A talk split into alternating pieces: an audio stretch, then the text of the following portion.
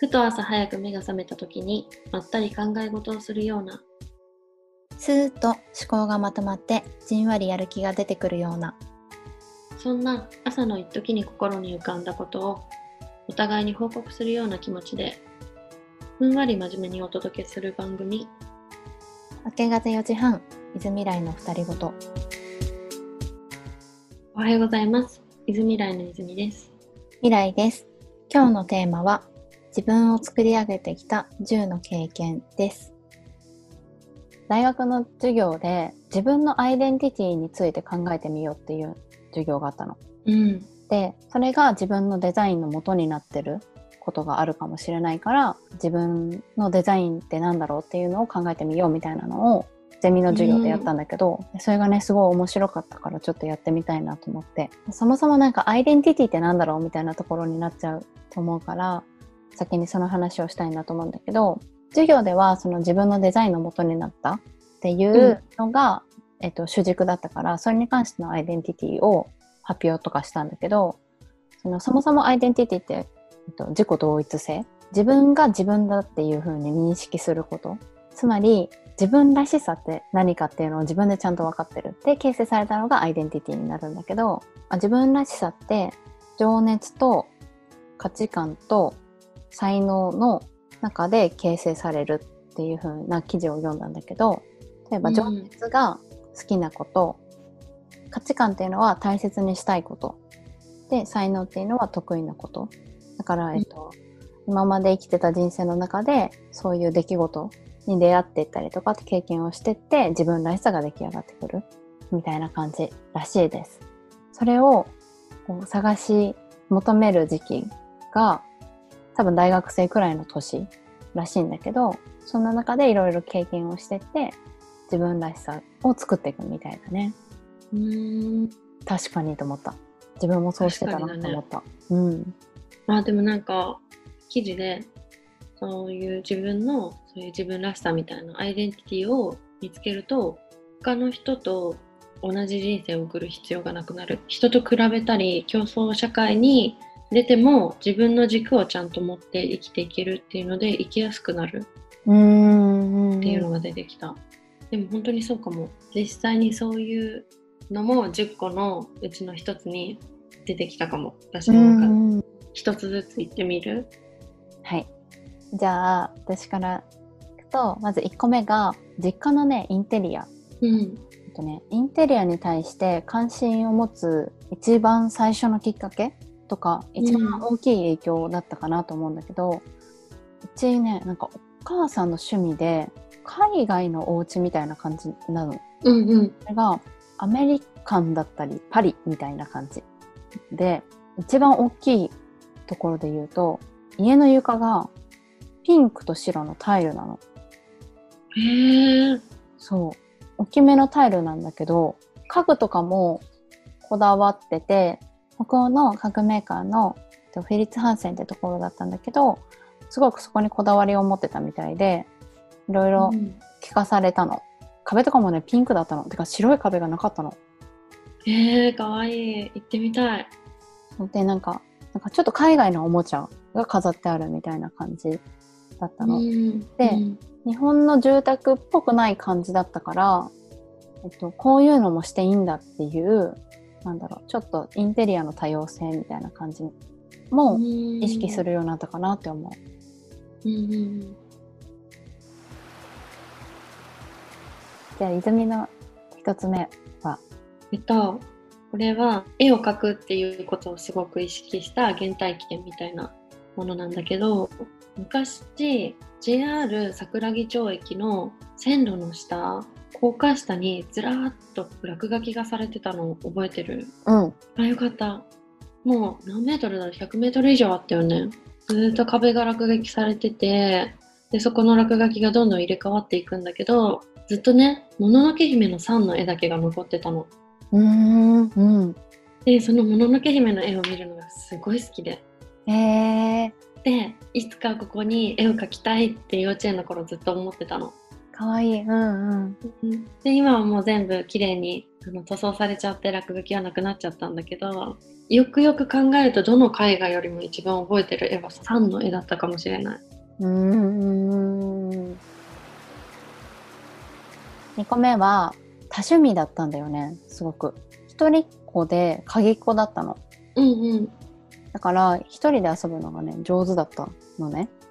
うん、で伊藤家の食卓って覚えてる？テレビ。覚えてるよ。裏技の番組でしょ。そう。たまになんか工作みたいなやつとかあとまあ料理でもそうなんだけど何でも試したくなっちゃったの。ええだから結構ねそういうのとかをね見てね試してて伊藤家の食卓のね存在はねすごく大きかった。うん。あと手芸はねぜ多分一通りやった。すごい。刺繍と編み物とビーズと縫い物とかもそうだしなんかね一人で何何でもやってたって感じ。でもすごく楽しかったのそれが。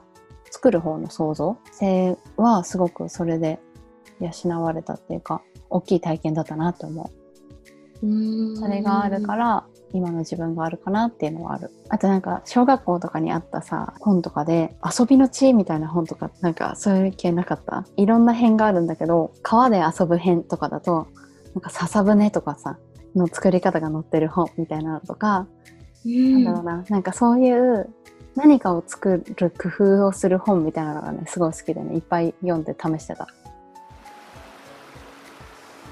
私の2つ目はうん。小学生の時のえ2年生か1年生の時に描いた絵なんだけどうん。お魚の形だけ書いてある画用紙を渡されてその中に好きな模様を描いてくださいって言われるの。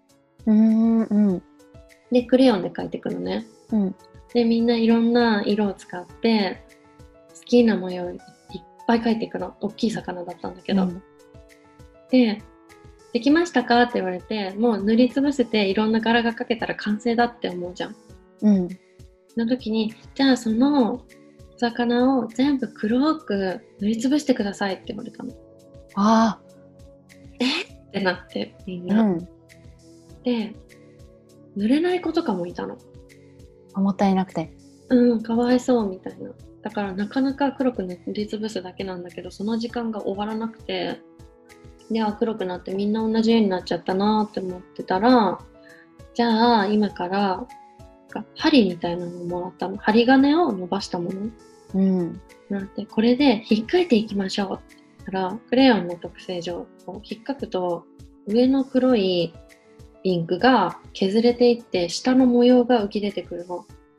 でそれでまた模様を描いていきましょうみたいになったら下の字が出てきて黒の中に色が出てくるからすごい綺麗でうんなんかその一回壊したものから出てきたキラキラみたいな感動がすっごい覚えてて。うん。なんか絵を描くのって楽しいなって思ったのをね。覚えてる。へえそれが2つ目です。私もね3つ目は絵なんだけどうん。小学校でした模写なの。モネの絵をね模写したんだけどえーえ何で模写する？の絵の具。うんうんうん。でみんな絵の具を使って、えっと、画集を見て自分がどの絵を模写するかっていうのを決めるんだけど小学校6年生の時にうちの小学校のみんながやる授業なの。うんそこの。面白そう。でそうでなんか伝統みたいな感じで、うん。やっとこれが描けるみたいな感じでなんかねわかんないんだけどモネが好きだったからモネをもうさ、すぐ選んだのね。で、うん。あマネじゃなくてもいいんだ。画集はもう誰でもいいんだ。そう。でみんな自分の好きな絵を選ぶの。うーんだからマグリットとかもいたしダリもいたかな、なんかみんな本当におのおのの好きな。私が好きなの言ってくれた、そう。で、うん。それがねすごくねうまく描けたの。多分人生一番の武勇伝なんだけど、うん。校内だけの展覧会があったの。その年の図工で作ったものを展示する。学校の内のイベントだったんだけどうん。ここでお便りカードっていうのがあって自分がいいなと思った作品にお便りが書けるの。うん。ある日ね体育から戻ってきたらね私の席にねもうなんか山盛りのお便りが来てて。え？それがねすごい嬉しくて多分人生そうさっきも言ったけど人生一番の武勇伝。もうそれうん。以降栄光はない。んだけど。あるよ、あるよ。そう。ですごい嬉しくて。でねなんで嬉しかったかっていうとちょっといろいろあったんだけど先生がね白い絵の具に温度を混ぜて描きなさいって言われたの。描きなさいっていうか描いても描いたらいいと思うよって言われたの。なぜかなんかね教えてもらったの私だけ。うんたらね、横で見てた子たちがね「えボンド?」みたいな「気持ち悪い」って言ったの。うん。でなんかすごいショックでなんでそんなこと言うんだろうと思ってボンドが入ってても綺麗に描けるもんと思って見返したかったの、ちょっとそういう悔しさをバネにみんなに上手だねって言われたっていう大きい経験だったかなうん。さらに嬉しいよね。あとそのモネの日傘を差す女を描いてたんだけどその女の人のスカートが白だったの。でそこに先生が「よく見て見て」って言って描いてる時にコンテってクレヨンみたいなので青い線をねシャッて描いたの。でうん。やめてーって思ったんだけどそしたらちゃんと絵の通りになったの。でうん。しちゃんと見れてなかったんだと思ってやっぱモネの絵っていろんな色が混ざっててその色に見えたりとかっていう、まあ、ちょっとなんか印象派の特徴みたいなのがあるじゃん。うん。それに対して青空は青でしか描いてなくって、うんでそこでなんだろうな絵の奥行きみたいなのがね奥深さみたいなのがね分かったからうんすごく大きい体験だった。その経験があってから光を描いてるみたいなモネってよく言われるんだけど、それがちょっと理解できたかもしれない。こういう色が入ってるのはそれを表現してるするための手段だったんだなっていうのが、うんその経験があったから分かったかなって感じ。と私の3つ目は小学校の時に描いた神社の絵があってうん。私もねそれが結果的に大きい賞を取ったのうん。その市のコンクールみたいなのに学校が出してくれてちょっと展覧会みたいなところに飾ってもらえたんだけど賞を取ったっていうのですごく自信がついてなんか美術大学っていうのが頭に浮かぶきっかけへえ、うん、うん。そういう道もあるんだなって自分はそんなに絵がうまいって思ったことがずっとなかったけど絵を描いてる時間って好きだなって思ってなるほど。で私も一人遊びがすごい好きだったの。うん。で幼稚園の時とかも絵を描いたりあやとりとかなんか鉄棒ずっと練習してたりとかみんなで遊ぶ時もあるけど一人で遊ぶ時間もすごい大事だったの。うんうん。で幼稚園の先生に「泉ちゃんは今一人で自分の中の世界を大事にしてる時間なので一人で遊んでても心配しないでください」って言われたんだって。自己を確立する時代みたいなあそういう時期自分の中をいっぱいにしていっぱいになったら外に出て遊びに行くようになるんで大丈夫ですよみたいなことを言われたんだって。面白い、確かに。うんうん。で絵を描いてたりしたんだけどそう思い返してみると図工の時間にじゃあ絵を描いてきてくださいって言うとみんな友達と描きに行くじゃん。うんうんうん。でも私はいっつも一人で描いてたの。自分の好きな位置を探してここで描こうって決めて一人で描き始めて後からあみんな友達と描いてたって思ってたの。うんうん。寂しいなっていうのもありながら自分の時間に没頭してるのが楽しかったからちょっと原体験になってるなって思った。うーん。4つ目がね、部活です。これはもう本当に中学の時バスケ部だったんだけど、ね、うちら、うんそう、2人ともバスケ部で、うん。やっぱさ、きついじゃん、練習。うん、辛かった。ね。でもなんか、その続けることとか、やめないこととか、努力が成果でついてくることっていうのを知ったなと思って、やってよかったなってすごく思ってるし今の自分の性格にもすごく影響してるなって思ううん。走りの練習で腰を下げてなんだろうカニ歩きみたいなのとかってあったじゃん、あった。あれすごいきついじゃん腰を下げるとうん、本当に辛い。それが何のための練習なのか分かってなかったのああうんうんそうでディフェンス守りのための練習だったんだけどそれを意識してちゃんと腰を下げてやるようになったらすぐ太ももの筋肉ついたの。うん。だしディフェンスがねすごい上手くなったの。うんでそれがすごい大きくてなんかちゃんと意味を持ってやることって大事だなっていうのが分かった。結構、今も何か意味を持ってやるときはすごくこのことを思い出したりする。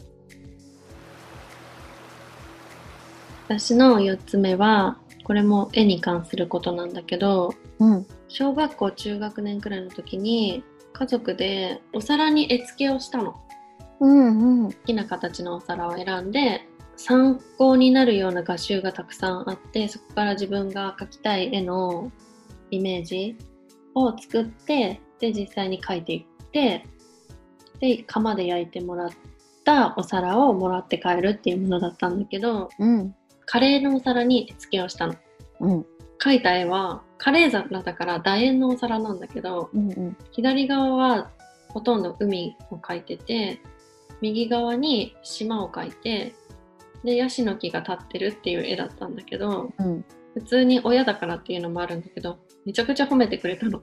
あうんうん。で妹と2人でやったんだけど「本当泉は天才だね」みたいな感じ。で褒めてくれてなんかそういうのってやっぱ自己肯定感が高まるじゃん。深まる。うん。で実際に焼いてもらって持って帰ってきてカレーを食べる時にみんなが違うお皿を使ってる中自分だけそのカレーを使ってたの。うんでカレーを食べていくと絵がどんどん出てくるのも嬉しいの。うんで毎回食べるたびに「本当この絵は最高だね」みたいに言ってくれるの。でも大事だよね褒められるって、うんやっぱ嬉しいじゃん。うん、自分の今の何になってると思う？なんか自分の絵に対する自信がそこでもまたついたっていう経験だったかな。なるほどねあとは何かこう参考になるものを選んできていろいろ組み合わせて描くっていうのも楽しくて。うんうん。妹はアンパンマンとか描いてたんだよね多分。そっか。でもそう言われたらそうだよね。アンパンマンとか書くんだよねみんな。うん。その中でなんかちゃんと絵らしいものを描けたのも嬉しかったんだよね。わかる。オリジナルではないけどあるものを掛け合わせてオリジナルっぽくしていくみたいな経験にもなったかなって思ううんうんうん。5番目が高校の文化祭でお化け屋敷をしたこと。うん。お化け屋敷プロデューサーみたいなのに憧れてたの。そんな仕事があるの、そうゴミさんっていうね有名な人がいて。多分そういうお化け屋敷もね本当に作りたかったの、そしたらちょうど文化祭でそういう機会があってもううまーくやって、実行委員じゃないけどそのクラスの代表みたいな会計になったんだけどうんなんか反強制的にお化け屋敷にししたんだよね。どうやってやったか覚えてないんだけどなんか勝手にお化け屋敷にしたの。自分のクラスを。うんうんで多分その時にはもうなんだろうそういう空間とかの仕事に就きたいなっていう将来像もあってで実践できるって思ってめっちゃ張り切ったんだけどすごい、うん、え結果的には？超最高だった。大繁盛だった。なんか自分で言うのもなんだけどかなりクオリティ高くできたの。うん。なんかちゃんとその道順も面白く決めてストーリーももう出せたの。なんうん。か外から一回中に入ってっていうので、えっと、中はなんか家みたいなの作ったの。部室のご座とか持ってきてもらったりとかちゃぶ台とか持ってきてもらって本当になんかうん。和室みたいなの作って、うん。そっから出てくると広いお墓うん。に着くの。でおお墓もねめっちゃ頑張って作ったから超本物みたいにできたの。うん。なんか首を取ってくるみたいな。なんかっていう、うん。なんか。ミッションがあったの。そうミッションがあったの。そう、うん。っていう感じですごいね自分の理想の空間が出来上がって。で、うん。高2の時だったからちょうど進路決める時期で美大に行くっていう原動力にもなったしなんか改めて好きだなこういうことっていうのを認識できた。大きい出来事だった、し今でもそういうの好き。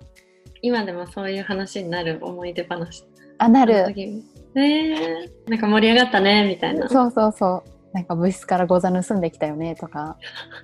そういう感じ。5個目はうん。プリ帳うんプリクラ撮ったら自分の好きなノートに貼ってその周りをデコるみたいなのが当たり前だったじゃん。うん。でそれがもう絵を描くっていう次の段階デザインするっていうことのなんか原体験みたいになってああうんうん。おばあちゃんにポスカのいっぱい入ってるセットを買ってもらってそれが本当にお気に入りでうん。なんかポスカの発色とか重ねていく感じ。水彩と違ったパキッとした感じとかがすごい好きでなんかアクリル絵の具で絵を描いてるような感覚うんうんうん重ねられがる。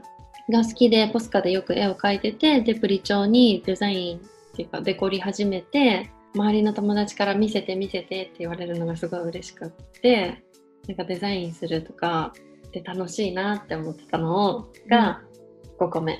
私もね一応めっちゃやってたの。でもうんなんかさ中学生の時ってさそのままペタペタペタってさ敷き詰めて貼るのがさなんかギャルの鉄則みたいになっちゃったから途中でその流れが始まったんだよね。そうそう、デコれなくなっちゃったの。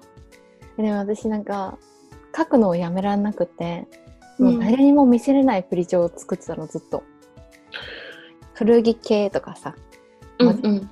なんか印刷して切ったりとかさあったじゃん本当はそういうのしてみたかったんだけどなんかうまくいかなくって私。うん。なんかそれは、まあ、今で言えばいい意味なんだけどちょっとなんか独創性っていうかなんかあれ？って思ってなんかちょっと違うなってなってうまくできなかったんだけどなんか、うん。ある意味なんかまあ自分らしく仕上がったんだけどなんか人に見せるの恥ずかしいなって思ってい誰に誰にも見せたことないんだプリ帳えー、見たい。ストーリー流そうかな。いいの初公開。ここで？友達には見せれなかったけど。えっと6番目なんだけどまあねほんと一緒でプリ帳もだったんだけどノートもデコってたの。うん。でこれもねさっきの話と本当に同じになっちゃうんだけどノートデコるの流行ってたじゃん。それでそれもポスカとかで書くのそういうのもちょっと恥ずかしかったからなんかね恥ずかしかったんだよね。でなんかうまくデコれなくって。でね結果中学生の時だったけど歴史のノートが歴史上の人物の写真を切り抜いて貼ってたの。怖いんだけど。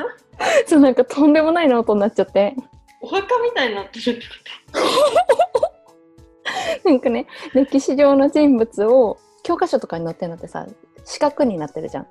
うん。あれをカラーコピーしてうんその四角をなんかタイル状に貼り付けたのうん。あなんか歴史上の人物がノートの表紙でタイル状になって貼り付けられてるの自分らしさでもあったしさそのノート回収してさ返す時あるじゃんうん。なんか私のノート一目でわかるからすぐ届くの え、だってすっごい歴史好きな人みたいじゃん。あでも歴史好きだった。だからね一番気合が入ってたかもしれない。なんかちょっとこだわりがあってなんかその時はそのギャルとかじゃなくてなんかちょっとシンプルにいきたいみたいなのをなんか思っててそういうなんかシンプルにタイル状だと思って すごいお気に入りだったそのノート。その時のさ黒歴史みたいな感じになるけどさちょっと経つと面白話になるね。でもそれはねちゃんと誇りに思ってるよ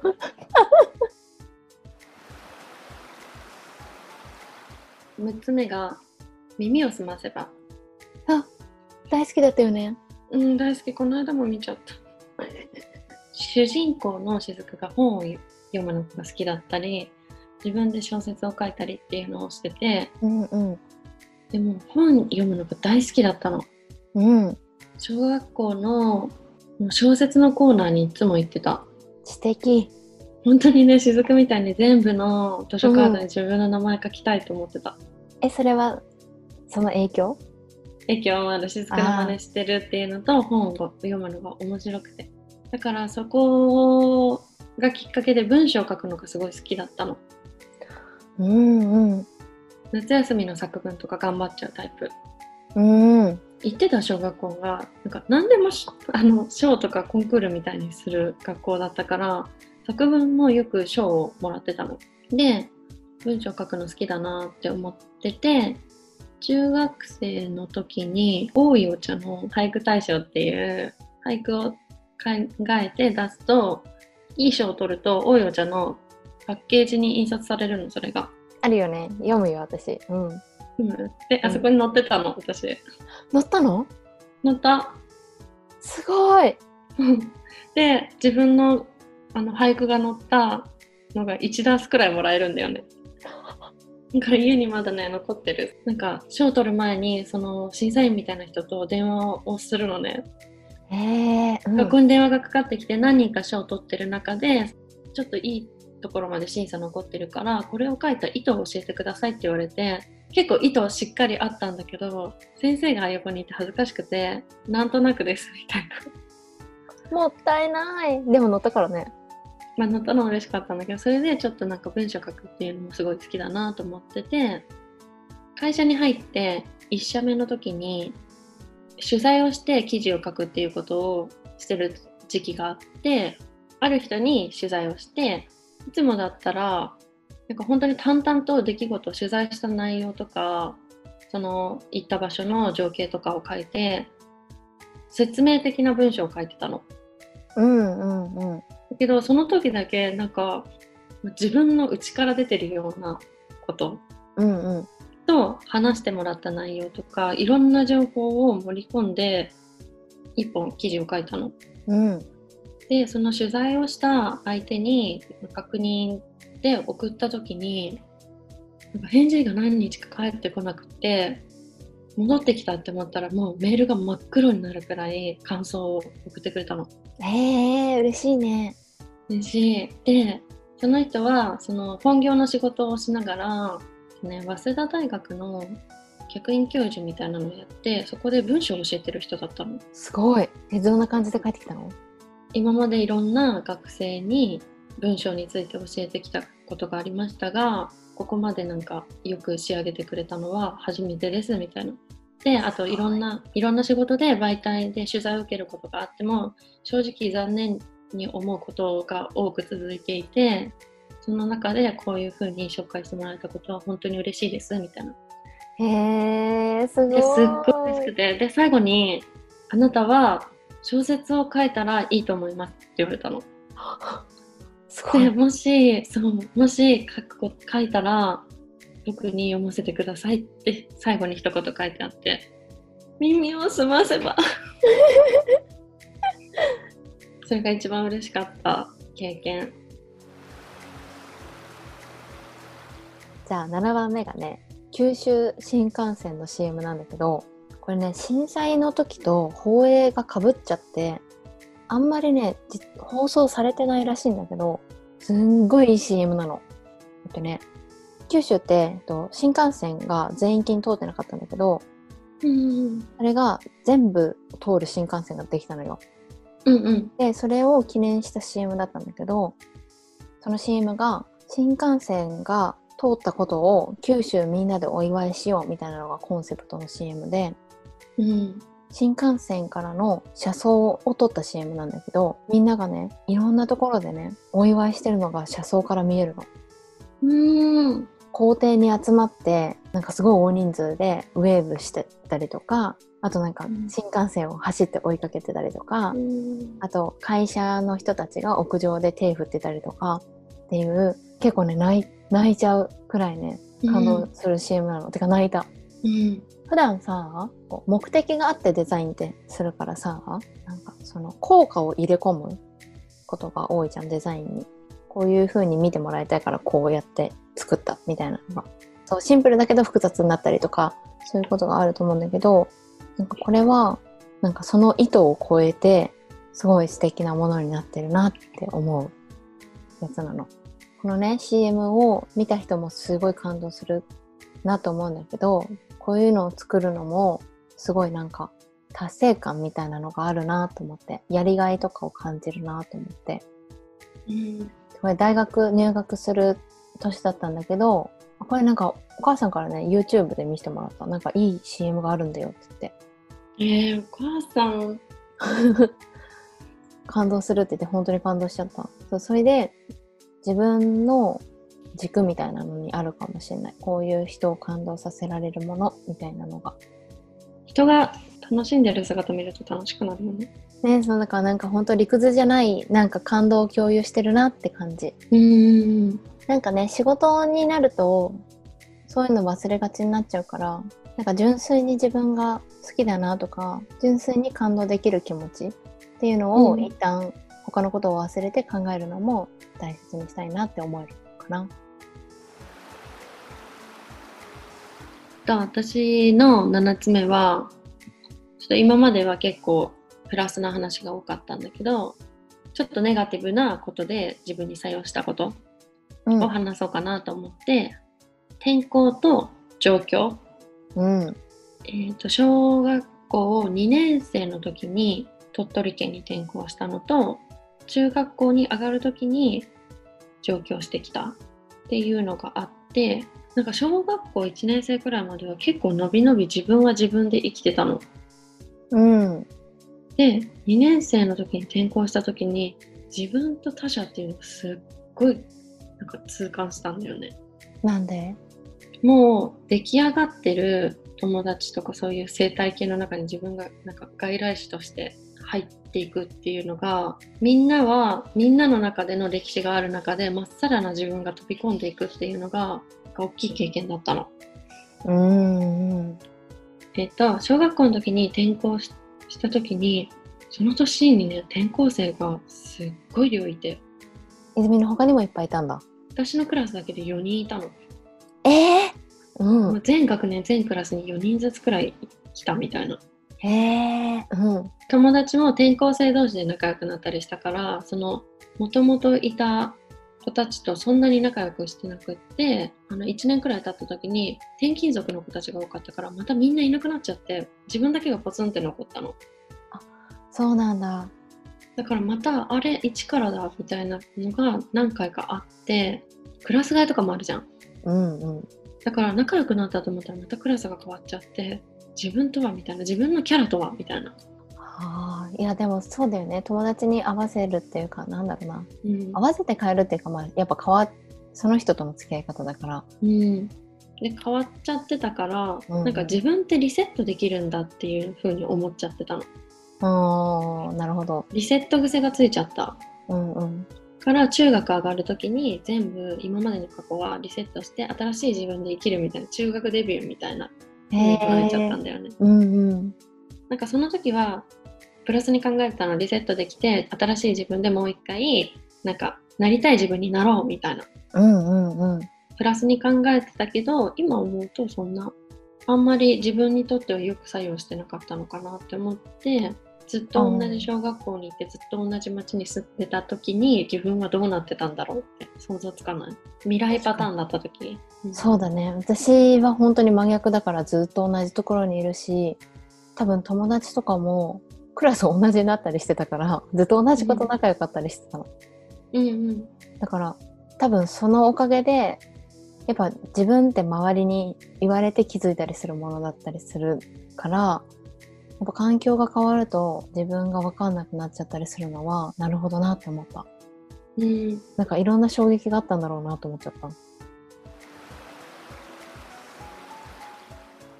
私の8番目はアートの授業があったのこれは大学なんだけどうんうんアートの授業っていうよりかは舞台美術の授業だったんだけどみんなが自分の好きな先生を選んでその先生のもとで一つの作品を予算10万円で作るっていう授業だったの。うん私が選んだ先生はなんかすごい怖いっていう噂の先生でうんなぜかその先生にを選んじゃったんだけどすごく良かったなと思ってるの。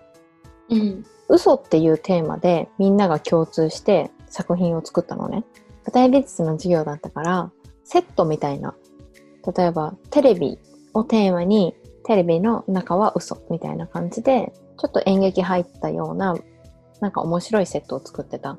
チームがあったりとか、あとファッションの先生もいたからファッションで嘘を表現したりするところもあったしみんな、まあ、それぞれその先生と相談しながら作るんだけどその私の選んだ先生は最初に口について考えてっていう課題を出されたの。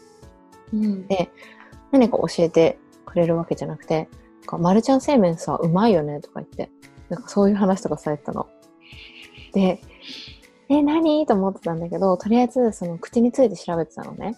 で、うんすごいできる女の子がいて、その子は口についていろいろ調べて、プリントアウトとかして、自分でマーカー引いて、響いたところとかをメモしたりしてたんだけど、それを先生に見せたときに、なんかこんなのは紙くずだからみたいな、紙ゴミだからみたいな風に言われてて、うん。すごいびっくりしちゃったの。本当に優秀って言われてた子だったから、うん。これが正解じゃないんだってまず思って、うん。で、私もそうだと思ってたから、なんか、で、その時は先生がヒントくれたんだけど、なんかもうちょっと自分で体感とかうん実感することしてみなよみたいな。ってうん言われて、またその日は終わっちゃうの。で、うんその後に、なんか自分の口を触ったりとか、うんなんて言うんだろう、口について考えるっていうので、ひたすら考えさせられたの、その後。もうずーっと。それの繰り返しで、で、なんか、それについて評価をしてくれるわけじゃなくて、うーん、みたいな。で、なんかちょっとおしゃべりして帰る、みたいな感じで。私とかは、なんか、自分の口触って、それを粘土で作ったりとかしてたの。うんなんか、口ってなんだろうと思って、もうそれについてひたすら考えてたの。うん味覚なんで口なのみたいな。そうなの。なんかね、多分、嘘っていうテーマだったから、口にしたんだと思うんだけど、結局、んその口から、いろいろ考えたことが、どんどんどんどんつながってくるみたいな感じだと思うんだけど、とか考えていった時に、どっかでつながったんだよね。最後の最後に、こういう作品にしようっていうのがやっとまとまったの。うんその公表の当日に、その先生が、すごい褒め、褒めてくれたの。うん。どんなことしたのかが気になる？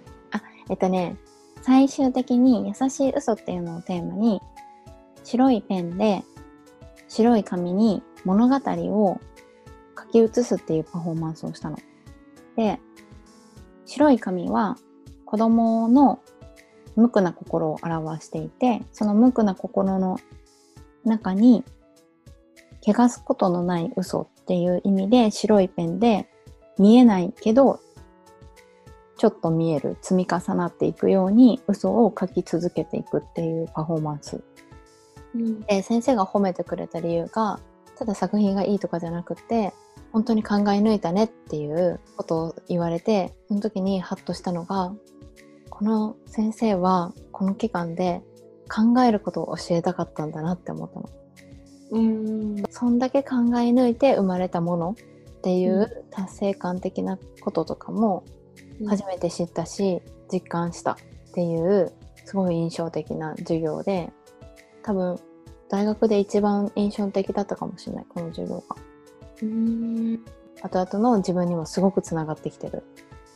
いろんなことに対して、あとその中で一個すごい今でも響いてんだけど書く紙何にしようっていう話になったの。紙っていっぱい種類あるじゃんうんうん。でそれをね先生に相談したら意味のないものに意味を持たせなくていいんだよって言われたのだからもう。何にでも意味付けしたくなっちゃったの、そうそうそうそう。うん。使うペンに対しても使う紙に対しても衣装に対しても何か意味を持たなきゃいけないと思ってたんだけどうん。さっきの話とちょっと逆の話なんだけど意味を持たせなくていいものに意味を持たす必要はない。だから紙は本当にそこら辺に売ってるものを通してやったうん。逆に余計な注意になっちゃうから例えばなんかちょっと凝った和紙とか使ってたら、なんかすごいいい和紙使ってるけどあの和紙がなんか意味あんのかなみたいになっちゃうから。ちょっと雑音になっちゃそうそうそうそう。っていうのとかも初めての経験だった。ううん。何か意味を持たせなきゃって思ってたけどなくてもいいんだと思った。すごい楽になったのそれで。私の8個目は小学校から中学生までのネット体験。うん。幼稚園くらいの時にいらなくなったパソコンをもらったの。えー、うん。でもインターネットとかはつないでなかったから本当にソリティアしてただけだったんだけど うんうん。その頃からパソコンが大好きだったのね。うん。で小学生でパソコンの授業が始まってワードで作文を書くとか。やった。一太郎とか、だよね一太郎。そういうのをやるようになって友達が見つけてきたパドタウンっていう今で言うあつ森みたいな。私もやってたんだよね。ねえ。ねでも多分、当時はほん多分ダメだよね未成未成年ってか。そうだったんだ。ああ普通にもう自分のお家を作って掲示板でなんか「書き子」みたいな 言葉が懐かしい。ねで中学生になって戦略プロフィールが始まってリアタイって言ってるブログとツイッターの間みたいなそうだね。なんか自分の考えたこととか日記とかを書いていくショートブログみたいなのを作り始めてホームページとかも作り始めたんだよね自分のホームページとか、うんうん。なんかリアルでやってる友達と作るものとなんかネットの人たちだけとつながるネット専用みたいな感じでちょっと分けてたの。なんかそのネットの中で興味関心で人とつながる面白さっていうのをすごい感じて多分そのバイトとかにもつながってくるね仕事とかもそうなんだけど興味関心でつながりたいのああそうなんだ。うん、年代とか性別ステータスでつながるのはあんまり好きじゃないかもうーん。趣味が近い人みたいな感じ。趣味とか考え方が違う子がステータスとかさ年代とかで何かが一緒とかでつながると違くなった時に離れてっちゃうああ確かに。うんうんうん。から興味関心でつながってる人たちは今でもつながってるうーん。っていうのでそういう面白さを知ったのとあとはホームページとかをそういうインターネット上のものを使って自分を表現するみたいなのもすごく楽しかったの。でもなんかそういうインターネットの世界っていうのが楽しかったからネットに関する仕事をしてたのはここにつながってるのかなって思った。うんうんうん。前回の旅行の話みたいな感じなんだけど自分を知らないまっさらな人にさらすものだから逆にちゃんと自分を見つめ直せるっていうか例えば、私も全略2個持ってて、えっと、ネット用とリアルリア友用。うん、でやっぱその友達に見せるやつはまあ体として持ってるよ私もみたいなぐらいの未来とか、女とかなんかそういうくらいのレベルだったの。うん、でもなんかそっちのネット用だと,、うん、と見栄とか恥とかをなくして出せる自分っていううん、感じ、うん、例えばアイドルが好きだったらアイドルが好きって出せるじゃん。うん、友達の前では出せないけどうん、とか逆に自分の再認識になったみたいな感じかな、うん。私的には。友達の目を気にして作ってた自分だけだと気づかなかった自分もわかるみたいな感じ。うーん。なんか未来ともそうだけど誰かを共通の人がいることによって妨げになる場合もあるじゃん。人間関係って。うんうん。が全くまっさらの本当に一本の線しかない関係だとなんかさらけ出しやすい。あ、うん、まさにそうだね。他の人の前での自分とかを知らないからえっ、と、うん泉が。うん。なんかそういうのも気楽だったりする。うん。いや全略めっちゃ懐かしい。消えちゃったね。とにかくがみんな読めなかったよね。懐かしい。なんかさネットが分かってるようで分かってなくて YouTube その頃 YouTube として認識してなくてえ何これめっちゃウィンズの PV 見れるサイト見つけたって思って URL 手書きでメモしてた。なんかマウスキラキラするやつとか好きだった。懐かしい。あのさなんかついてくるやつとか。キラキラしてたなんか何年か前ぐらいにそれがエモいっていうのでそういうサイトを作ったどっかのコスメがあった。背景とかがさキラキラしたりとかね。壁紙キラキラなんか降ってきたりとか。えやばいね懐かしいんだけどなんか今自分で言っててよく覚えた思い出したなよと思った。く思い出したね。うん。あと切り板とかね。ねえ懐かしいよね。切り板見ましたって。報告するんだよねちゃんと。踏んだら書き越してって あと半角カタカナが無駄に 使われてた。けどとか。うーん。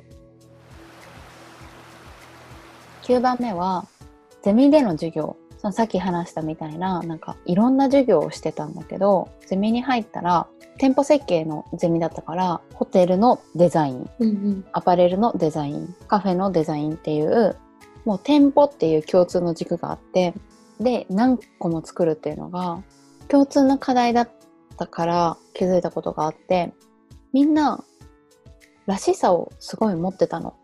自分らしさ？そう。で、えっとうん。課題は模型を作るのが最終作品だったんだけどうん。その模型見たら誰が誰の作品がすぐ分かるの。どんな課題でも。これ誰々だねって分かるだけど、でそれが自分のが分かんなくってなんでみんなうん。私のやつ分かるんだろうと思ってたので今でも分かんないの。私らしいっていうのが。あるんだけど、なんなんだろうみたいな。そう、周りは分かってるんだ。うん、なんで分かるんだろうって。で何を思って私らしいって言ってるんだろうって。聞今思えば聞けばよかったんだけど。でも自分の中ではクライアントを想定した課題だったからクライアントに合わせた店舗を作ってたなと思っててなんとなく自分らしさをどこかに入れなきゃいけないのかなって思ってたんだけどデザインってそのクライアントに合わせて変わるじゃない作るものが、っていう考え方をちゃんと理解できたのもそこら辺の時で。うん。なんか自分らしいねって言われる反面そういう考え方を知って別に自分らしいものじゃなくてもいいんだっていうのを感じた。うん。いい体験だったなって思ってる。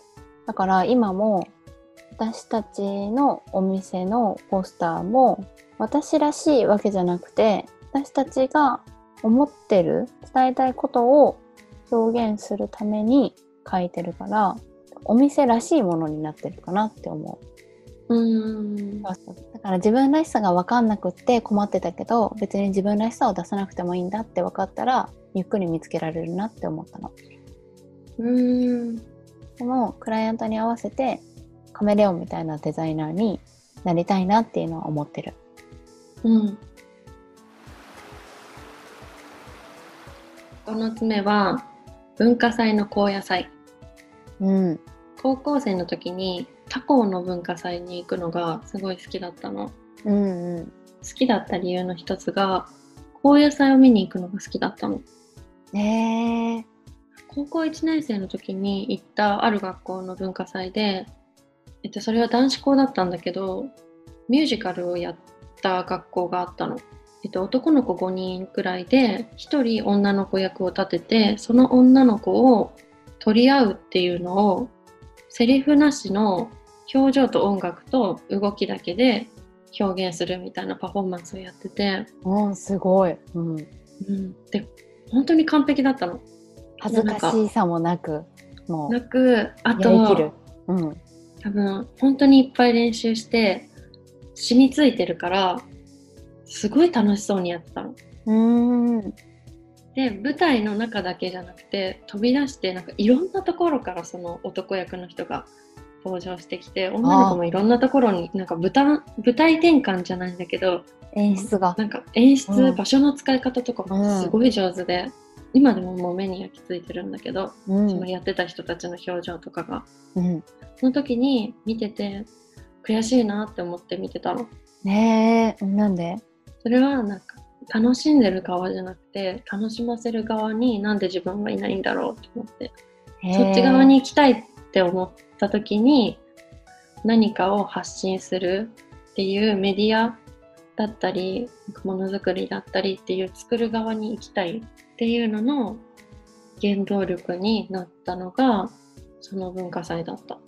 じゃあ前にそのテレビの世界に飛び込んでみたかったって言ってたのは結構これも大きい。発信っていうのの一番大きいのって、まあ、その中ではテレビだと思ってたからでテレビが好きだったっていうのもあるし自分が見るのがだからそれで発信するっていうのをねすごい意識して人に情報を伝えるでどういう情報が喜ばれるとかっていうのはちょっと考えながらブログやってた。普通に自分の日常を書いたりもしてたけどなんかそういうのを考えて書いてる投稿もあった。うん。っていうのが9個目。で最後はね旭山動物園。うん行ったことある？うん、ある。小学校の時に行った。ちょうど話題になってる時に。めっちゃ前だねそうなんだうん。私今まで結構子供の時の話が多かったんだけど、えっと、社会人になってから自分に影響を与えたんだけど動物の数より説明の板の方が多いうん。かったの違った、うんうん行った時動物の特性を生かした仕掛けみたいな方にすごい目がいってた。でも多分オープンした当時はそれ本当に売りだったからそうだよね、うんうん。多分ね気づくくらい書いてあるので全部重いぐらいの熱量が伝わってくるうん。看板ですんごい感動しちゃってうん。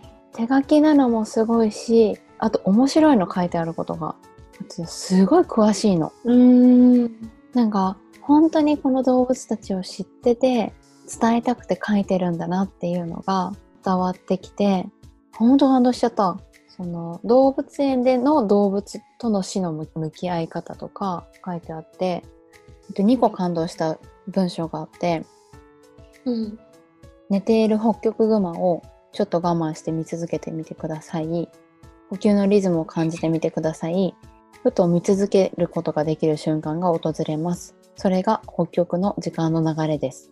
それぞれの動物の時間の流れを感じたとき、その時間の流れを心地よく感じたとき、振り返って自分の流れを思うとき、何が大切なのか、ふと気づかされるのではないでしょうか？っていうのがあって、はぁと思ったの。もう一個。でも、動物園は人間のエゴで動物を閉じ込めている場所ですってもう言い切っちゃってるの。で、うん。その人間の知的好奇心とか癒しとか楽しさを追求するためだけの場所ではあっていけないと考えています。うん。動物たちの本質的な素晴らしさを感じてもらうことで飼育動物と来園者をつなぐ架け橋となり動物園がね動物園は飼育動物とその動物が本来暮らすふるさとを結ぶ架け橋としての役割を担うことに取り組まなければいけないと考えますって言ってて、うん。え、でもだからなんだなって思った。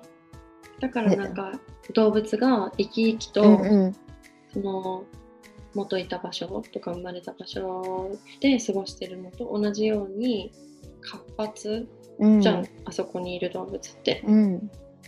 そういう風に見せれるような仕掛けを考えてるのは架け橋になるため。うん。そうだからちょっとハッとしちゃった。そのさっき詳しいなと思って看板見て感動しちゃったって言ったけどやっぱ知的好奇心とか満たすためだけじゃなくて、うん。その動物がどういうところから来てうん。えっと人間とは関係ない場所でどうやって自由に生きて今人間のせいでどんな危機になってるかとかうん。ちょろっと書いてあったの。旭山動物園の中でも、こうハッとさせられたことがすごくいっぱいあったっていうので大人になってからすごくびっくりしたかな。でそう結論何が言いたいかっていうと多分動物園のデザインしてくださいって言われたらさ多分見やすくておしゃれな看板とかを作っちゃいそうだったんだけどうん。なんかそういうのを超えるものだなって思った。その手書きの熱量とか思いとかっていうのは、なんかそういうのってやっぱ何か作る上では大事にし続けたいなっていう忘れないようにしなきゃいけないなって思った、九州新幹線の CM にちょっとつながるね。うん。つながる。そう根底はねなんかそういうことを思ってるんだろうなっていうのは分かるんだけど、大人になってからすごく自分影響を与えたものだった、うんうん。最後は本です。えっと、一冊の本にすごい救われた？うん。みたいな。うんタイトルが29歳 OL が永遠に続く幸せを手に入れたシンプルな習慣っていう、うん。青山花子さんっていう人が書いた本なんだけどうん。これは大学3年生くらいの時にこういうちょっと自己啓発本をいろいろ読んでみようと思って買ってた時に出会った一冊なんだけどお話はね29歳の OL がいろいろあって人生どん底ってなっちゃった時に昔スペインに留学していた時のジプシーのおばあちゃんの言っていた言葉を思い出していくの。うん。本の中に自分について書き出す項目がたくさんあるのね。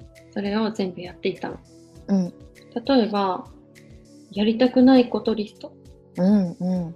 とか、いると思ってたけどいらなかったものリスト。へえ難しい。うんうんここにあの例みたいなのも載ってるんだけどうん。そんなにたくさんはいらなかったものと私の人生にいらなかったものっうん。ていう2つの項目が書いてあってうん。そんなにたくさんはいらなかったものに友達の数とかああ履歴書にかける資格の数とかうん。あとバッグや靴。うんっていう風に例も一緒に載ってるからあこういうのも書いていいんだっていうのがわかるのね。うんうん。あとはね幸せを感じる時間リスト。うん。例えば気の合う人と少人数で語り合う時間とかうん。ふかふかのベッドに横になる瞬間とか。ところどころにね書いてあるそのジプシーのおばあちゃんの言葉がハッとさせられるものもたくさんあったしうんワークシートみたいな感じでやってみるこういう何々リストみたいなのが自分のことをすごい深掘りできるの。うんうん身の回りにいる人に合わせようとか比べちゃってああの子の方がみたいな感じでずっとこう生きづらさみたいなのを感じてたけどこの本でこの書いてあるシートを全部やって自分にとっての幸せと自分にとって幸せじゃないこと。うん。なんか人がいいと思ってるからしてたけど自分にとっては幸せじゃないこととかうん。を書き出してみたらなんか自分は自分だなって思ってなんか人と比べたりとか競ったりしなくなって自分を楽しめるようになった。うん。からマウンティングとかにも悩んでたしうんなんかよく人のこと羨ましくなっちゃって背伸びしていろんなもの買ったりとかもあったけどうん。自分がいいと思うものを買えるようになったし人は人って今度認められるようになった。うん。から生きやすくなった。なるほど。すごい大きい影響を与えてるね。うん。で、そしたらなんか周りにいる人たちも変わっていったかも。えー、どういうふうに？一緒にいて居心地がいい人たちがと自然と一緒にいるように自然と一緒にいるようになり始めたっうんうんうんていう一冊の本です。なんか大学の時にやった授業とまた違った感じで時を経てまた自分についてすごい考える時間になったなと思った。泉はどうだった？えー、なんか今日あげたのが大学より前のものが多かったし小さい頃のことがやっぱり多くて小さい頃は大人とか周りの人に認めてもらうことでなんか自己肯定感をすごく高めてるなって思ったけど大人になってからは本をきっかけに自分で自分をこう認めていく。うんうん自分にとって幸せみたいとはっていうのが分かることによって自分を認められるようになってきたなっていうのがね10個挙げてみて分かった。うんうん。はい。そろそろエンディングのお時間です。今日は自分を作り上げてきた10の経験というテーマでお話をしてみました。聞いてくださった皆さんの自分のアイデンティティとなった経験について思い返してみるきっかけとなったら嬉しいですかけごとでは皆さんからのお便りを募集しています。インスタグラムの DM または Gmail にて受け付けています。Gmail アドレスは、あけごと 0430-gmail.com です。番組への感想、質問など、どんなことでも構いませんので、お気軽に送っていただけると嬉しいです。次回は番外編としてこれまでの10回を振り返ってお話をしていきたいと思います。それでは今週も楽しみましょう。さようなら。